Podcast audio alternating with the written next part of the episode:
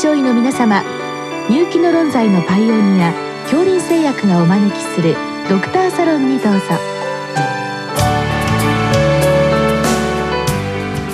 今日はお客様に福島県立医科大学附属病院内視鏡診療部部長引地拓人さんをお招きしております。サロンドクターは青い会柏田中病院糖尿病センター長山内俊和さんです。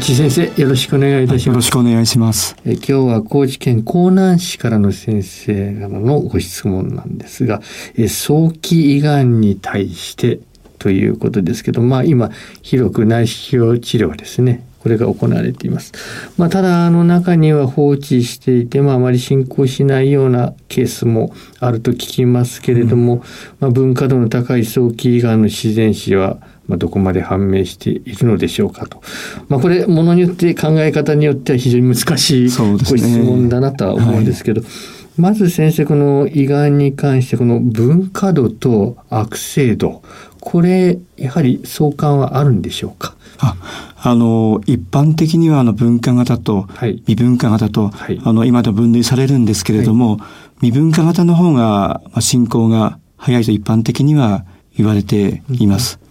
やはりその分化型の方がまあ比較的ゆっくりとした進展ということなんでしょうか。うねはい、これ先生分かりにくいんですが、がんの場合これ進展ということが使ってしまいますけれども、まあ、これ広がりと、それから浸潤ですね、はい、これまた別のもんなんでしょうね。そうですね。あの、生命に関わってくるのは、どちらかと浸潤の方で、奥に潜っていく方だというふうに思います。うん、というのは、あの、進展というのは一般的には、がんが横に広がっていくことを想定すると思うんですけれども、うんいくらあの横に広がっていっても、粘膜にとどまっていれば、あの、用語には関わってこないので、うん、まあ、進展に関しては生命用語にあまり影響ないというふうに思います。ただ、浸潤に関しては、まあ、癌がどんどん潜っていくことを浸潤というふうに言うとすると、それが生命用語に関わってくるというふうに考えます。あ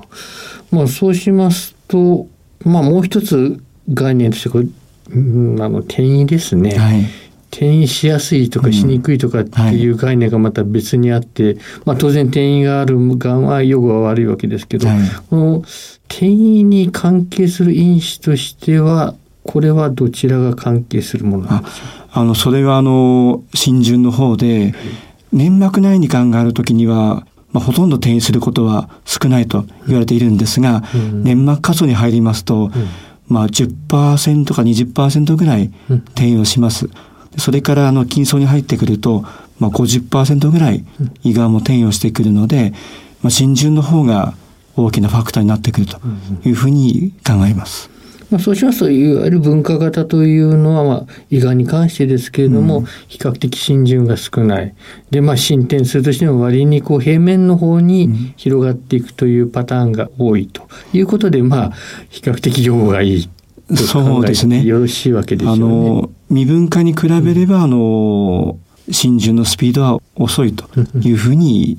考えられています。まあ、この先生のご質問はあの放置しておいてもあまり進行しない症例もあると聞きますとあるんですけど、えー、これ実際にあるんでしょうか？あの確かにあの最近は高齢化社会になっているので、うん、いろいろ心臓の病気とか、うん、まあ、肺の病気とか、うん、合併症がある場合にはあのなかなか内視鏡治療も希望しないとか、うん、あのしにくい時がありますので、うん、まあ、そういった方はあの経過を見るという方が時々います。うん、例えば年に一遍の内視鏡をやるとか、うんうん、そういう方も実際いらっしゃいます。そういった方の中には比較的進行割にゆっくりだなというケースもあるということでしょうか？あのまあそれが難しいところではあるんですけれども、まあ年齢が高いから進行が遅いというわけではないんですけれども、うん、比較的その分化型のがんの場合には粘膜にとどまっているがんであればまあ数年間は心中しないという方もいまして、一般的にはあの、3年間ぐらいは粘膜層にとどまっているということが、あの、まあ、知られてはいるということになります。まあ、3年と言いますと結構長いといえば長いんですね、確かに。そうですね。考え方によっては、まあ、あまり進行しないという表現が出てくるかもしれないということですね。えーちなみにですけれども先生から俗説かもしれませんけども、はい、高齢者のがんは進行しにくいという、はい、まあそういうのがよくありますですね。はい、まああの宿主と同じでゆっくりとゆっくりと進んでいくという感じも思うんですけど、これはまあ胃がんの場合こう実際に内視鏡なんかでフォローできるものなんですけれどもこれいかがですか？あの確かに以前はあの高齢者はまあ進行が遅いという説もあったと思うんですが今はそうでもないようで、まあ、高齢者でも進行が早い人は早いというか、あの、スピードは変わらないというふうに考えています。まあ、そうしますと、まあ、あまりそのあたり、少し印象談かもしれないはい、そうですね。ですねえー、ですから、あの、高齢者だから、まあ、何もしなくていいというわけではないように思います。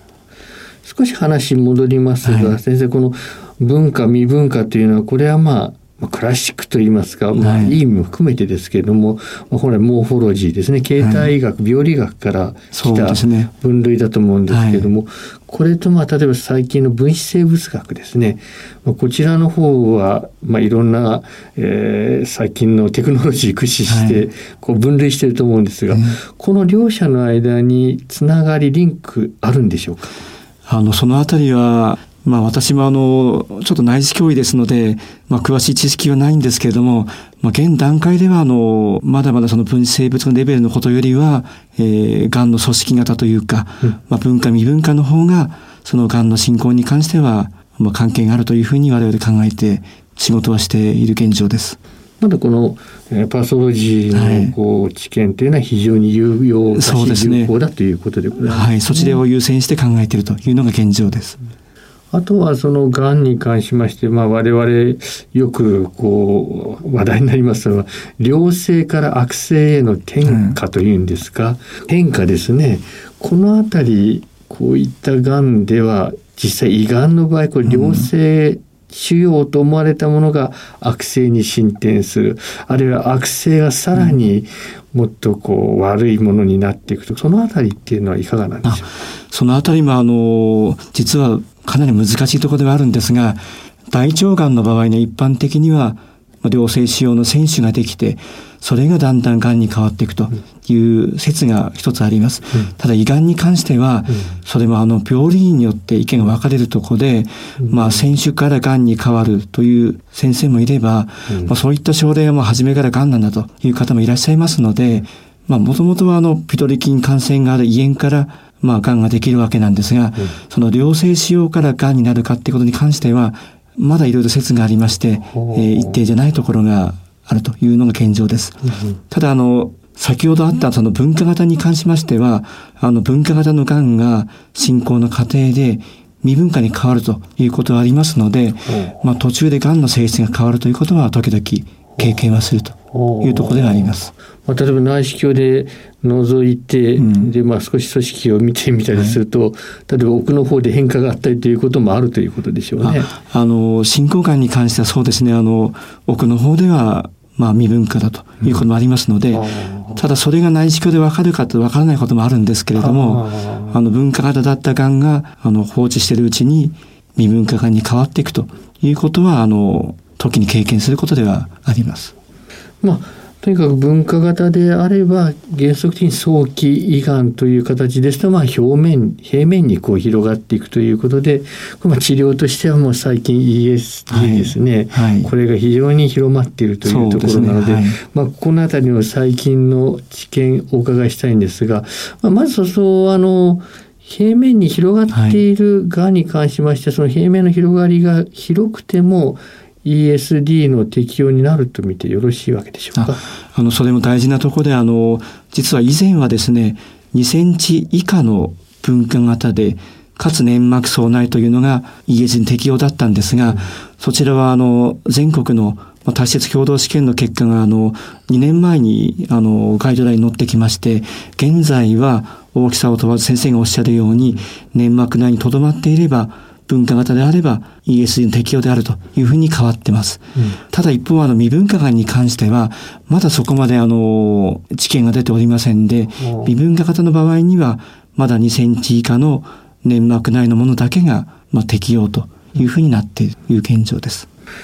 少し時間あの割いていただきまして先の ESD 簡単に、はい、あのご説明願いたいんですけれどもこれあの例えばかなり簡便になって、はい、まあ極端な場合日帰り手術ですか。こういったものまでいっているんでしょうか。あの日帰り手術はですねまだそのあたりはまだあのいろいろ問題がありまして、はい、始めた施設もあるというのは聞くんですけれども、はい、一般的にはあの1週間近い入院が必要になってきております。その理由としては、比較的大きな、あの、範囲の切除をしますので、うん、それは、あの、外科の手術のように、その傷跡を縫うわけではないので、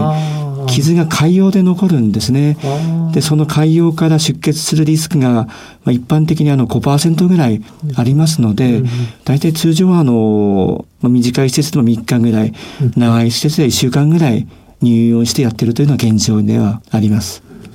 まあこれはもう手術としての成功率はこれどのぐらいまで取るかっていうことなんですけど、はい、まあ普通がんっていうのはちょっと広めに取りますですね。はい、そうですね、えー、やはり同じようにしてかなり広く取ると考えてよろしいわけでしょう、ね、あのまあ広すぎるのはよろしくないので、はい、例え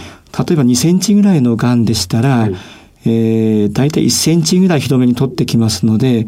まあ3センチから4センチぐらいになります。うん、ですから、まあ5、6センチのがんであれば、7、8センチぐらいの範囲で切ってくるんですけれども、まあ、過不足なく、かつ広すぎずという形で取るようにはしています。まあ、いずれにしても非常に今普及してまいりましたし、ね。はい、非常にあの成績はいいみたいですね。はい。やはりこれでかなり多くの患者さん楽と言いますか非常にあの胃がんに対しても、まあ、精神的にも楽な気持ちで迎えられると、まあ、考えてよろしいわけですよね。あのそれほど大きながんでなければ症状もなく治療できますので、まあ、患者様もあの本当にがんの治療したのかと思うぐらい元気になってきますので、まあ、そういった面ではあの外科の手術もちろん素晴らしい治療法であるんですけれども、まあ、お腹を切ったり、えー、穴を開けてせずにできますのでそういった意味ではあの負担なくできる治療になってきたかなというふうには思っています。どうも先生今日はありがとうございました。